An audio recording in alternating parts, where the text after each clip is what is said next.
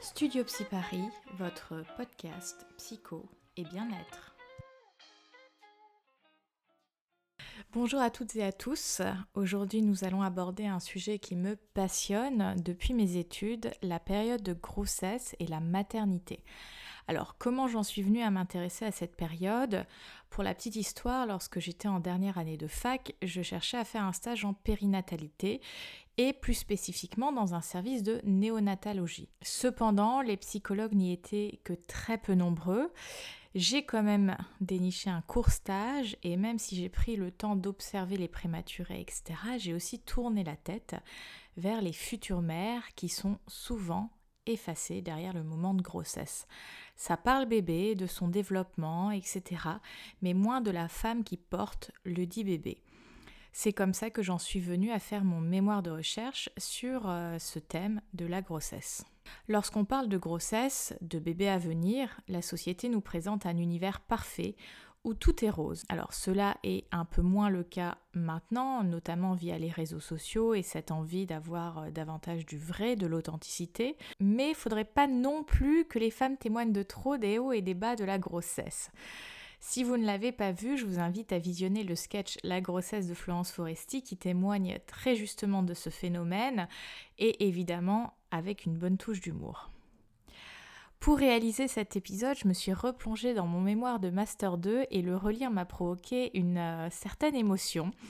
Replonger dans les réflexions de l'étudiante, bientôt psychologue que j'étais, avec le regard d'une psychologue avec euh, bientôt 10 ans d'expérience, c'est assez fort. C'est comme une rencontre avec euh, son alter ego à travers les mots et euh, voilà, j'ai été assez touchée de, de ce moment-là. Bref, sans perdre plus de temps, nous allons partir à l'aventure sur cette terre qu'est la maternité. Alors, Lorsque nous parlons de maternité, une idée revient souvent, celle de l'horloge biologique, comme si nous, femmes, avions une alarme programmée pour faire un bébé. En 2010, j'écrivais On nous parle, à nous les femmes, d'une terre promise, celle de la terre-mère. On nous dit, à nous les femmes, d'embarquer sur ce navire avant qu'il ne soit trop tard, comme si le temps était compté et que chaque jour passé loin de cette terre ne valait pas la peine d'être vécu. Mais je ne peux pas y monter, j'ai le mal de mer. La société induit une pression ressentie plus ou moins fortement sur le fait de faire des enfants. Comme si le féminin ne pouvait s'incarner que par le processus de devenir mère. À nouveau, on se trouve dans la dichotomie femme pute ou femme mère, l'entre-deux ne semble pas possible. Effectivement, dans une société où l'insertion professionnelle est plus tardive, que le couple et son idée n'ont plus les mêmes enjeux, valeurs, etc., une femme approchant 30 ans peut être amenée à se dire faudrait peut-être faire des enfants. Comme si cela venait avec la panoplie de tu es sexe féminin, tu as un sexe féminin, tu as un utérus.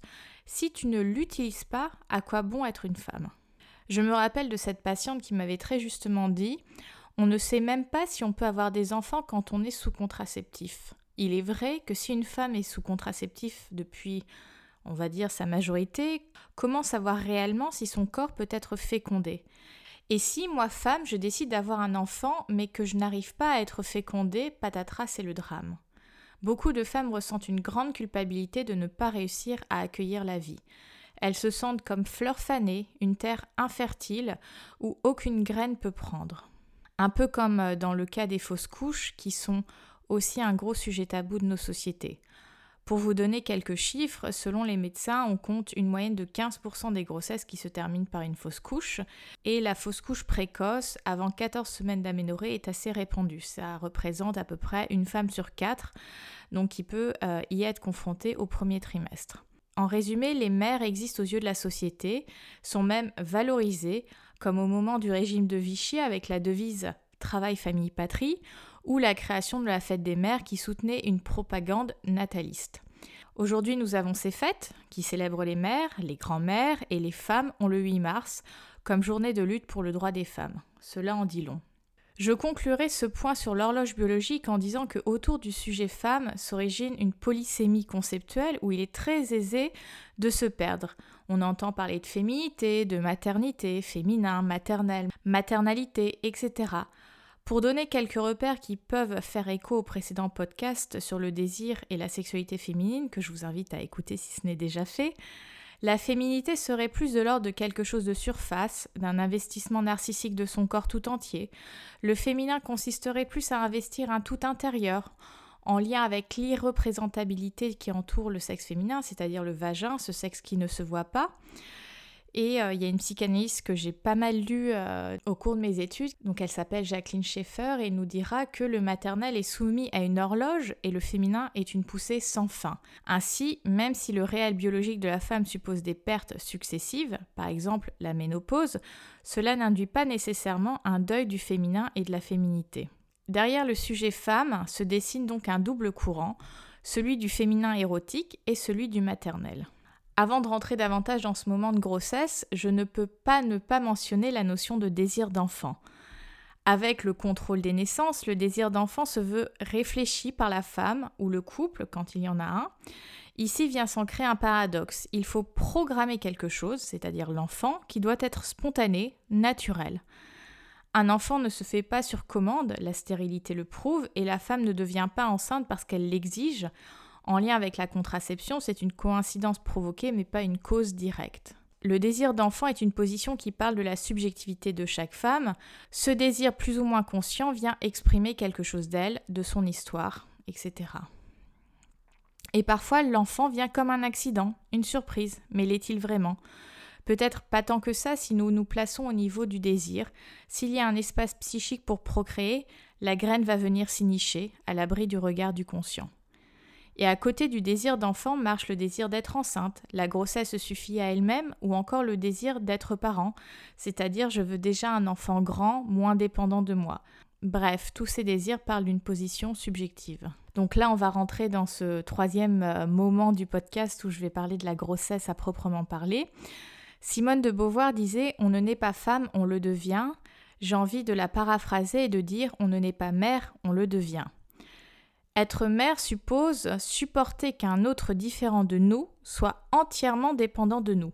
Et en termes d'identité, on le verra, hein, des mères seront plus mères que femmes, et des femmes peuvent être mères mais ne se sentiront que femmes, etc. etc.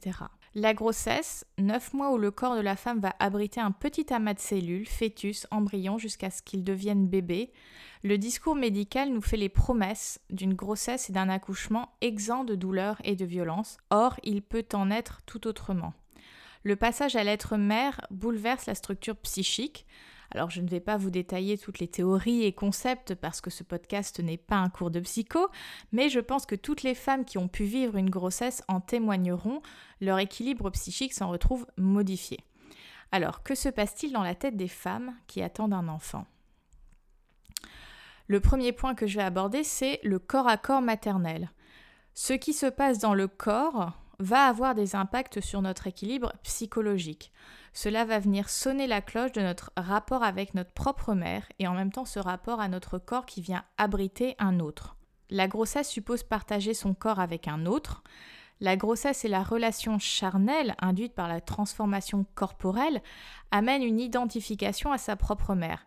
Ce moment peut amener des mouvements affectifs opposés, tendresse et ou hostilité. Tout dépendra de la relation à la mère que ces femmes ont eue. Après l'accouchement, quand une fille naît, la naissance rapprochera encore plus la femme de sa propre mère. C'est alors la rencontre de trois générations dans un corps, la grand-mère, la mère et le bébé-fille. Chaque bébé-fille naissant rajoute un maillon à l'interminable chaîne que représente le féminin, nous pouvons alors comprendre pourquoi la relation de la mère à sa propre mère va en grande partie déterminer la nature de la relation à son bébé-fille. Il n'est pas rare d'entendre certaines femmes dire Ah, j'espère que je n'aurai pas une fille. Sous-entendu, je ne saurais pas comment faire vu la relation que j'ai avec ma mère. C'est l'idée qu'un bébé garçon viendrait briser cette chaîne de transmission du féminin qui embarrasse. En résumé, il s'agit d'une période où la femme passe d'une position à l'autre, comme à l'adolescence, qui est le passage de l'enfance à l'âge adulte, la grossesse est le passage de femme à mère, de fille de sa mère à mère de son enfant. Cette période vient re-questionner les places de chacun, tant d'un point de vue subjectif, qui je suis, qu'intersubjectif, c'est-à-dire dans le rapport aux autres, que ce soit dans la famille, dans le couple, etc. Certaines femmes peuvent aussi se sentir prisonnières de ce corps qui enfante, que ce soit avec les symptômes qui peuvent découler du statut de l'être enceinte que du regard des autres, un corps qui parfois n'en fait qu'à sa tête. C'est moi et en même temps ce n'est pas moi. comment se reconnaître dans cet imbroglio identitaire? Parfois, nous pouvons avoir la sensation de nous effacer derrière ce bébé à naître. Nous ne sommes plus nous, mais cette mère en devenir, et nous avons envie de crier Eh oh, j'existe encore, je ne suis pas qu'une mère. C'est le regardez-moi, voyez-moi, je suis là. C'est la question de suis-je encore moi avec cet autre en moi? Le deuxième point maintenant que je vais aborder, c'est la transparence psychique. Alors c'est un phénomène qui s'observe dès les premières semaines de gestation car l'équilibre habituel de la femme est modifié comme je le disais. Ce phénomène de transparence s'accentuera jusqu'à la fin de la grossesse et le terme de transparence vient signifier qu'une perméabilité entre l'inconscient et le conscient est plus élevée. Les mécanismes de défense habituels sont moindres et donc de nombreuses remémorations, le passé peuvent faire irruption dans la conscience. C'est un moment et un phénomène qui peut nous inquiéter, mais il est tout à fait normal pendant la période de grossesse. C'est pourquoi je pense qu'un travail psychothérapeutique, même temporaire, a tout son sens. Si nous étions dans une réelle politique de prévention et de soutien à la parentalité, des entretiens avec des psychologues devraient être proposés et pris en charge par le système de santé. En effet, combien de fois des femmes tiennent coûte que coûte, mènent de front beaucoup d'activités et finissent par s'effondrer au moment de la naissance et auquel le corps médical répond Ce n'est rien, c'est juste un baby blues un peu fort. La dépression fait bien partie de ce moment de crise que représente la grossesse. Nous appelons ça la dépression du postpartum, mais chut, c'est tabou.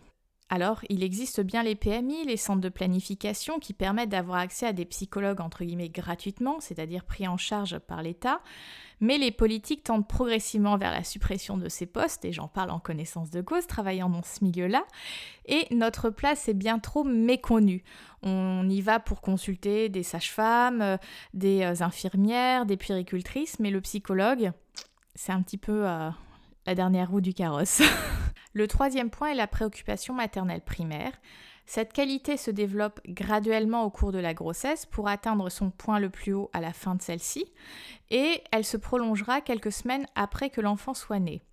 C'est une période d'hypersensibilité qui lui permet de s'adapter à son bébé dans les soins et les réponses que la mère lui procure. La mère devient normalement dévouée à son enfant et désinvestira en quelque sorte ses centres d'intérêt habituels ce qui permet donc à la mère d'être entre guillemets, suffisamment bonne pour reprendre un autre concept winnicotien dans les soins qu'elle apportera à son bébé. Cet état psychique devra s'estomper progressivement, généralement soutenu par la présence d'un tiers, le père ou toute autre personne qui gravite dans le quotidien du couple mère-enfant, afin de venir créer la bonne distance entre la mère et l'enfant, justement. En effet, sinon la fusion continuera et cela aura des conséquences sur la vie tant de l'enfant que de la mère. Les mères, et les pères aussi, ne les oublions pas, n'ont donc pas vocation à être parfaits. C'est normal de se tromper, d'avoir parfois envie de tout laisser tomber. Être parent, c'est difficile, et ce n'est pas quelque chose qui s'apprend sur les bancs de l'école. Alors soyez tolérante, tolérant avec vous-même. Vous faites de votre mieux, j'en suis sûre, et si vous ressentez le besoin de vous faire aider, sachez que des professionnels sont là pour vous étayer et vous soutenir. Et généralement, en tant que parent, parfois vous avez la sensation de percevoir quelque chose même dès les premières semaines et malheureusement parfois vous n'avez pas de réponse de, votre médecin ou, des professionnels de santé, mais faites-vous confiance. Si vous ressentez quelque chose qui vous semble anormal chez vous, chez votre enfant, n'hésitez pas à aller dans les services réellement spécialisés euh, pour tout ce qui concerne la périnatalité parce qu'il y a des manifestations psychiques qui s'actualisent différemment par rapport à cette période que euh, chez un adulte qui n'a pas d'enfant. Donc faites-vous confiance. Et n'oubliez pas, certes vous êtes parent, mère, père, mais pas seulement. Nos identités sont multiples, riches et méritent qu'on les cultive jusqu'à la fin de nos vies. Je vais m'en arrêter là pour euh, ce premier plongeon dans ce monde qui est euh, la maternité. Euh, j'espère que cet épisode vous aura plu. Si vous avez envie de continuer à échanger sur ce sujet, vous pouvez bien évidemment me retrouver sur les réseaux sociaux de Studio Psy Paris. Si vous avez des questions ou envie d'en savoir plus sur certaines idées, n'hésitez pas à m'écrire, comme ça ça me permet de programmer le podcast suivant. Je vous souhaite une excellente journée et je vous dis à très bientôt.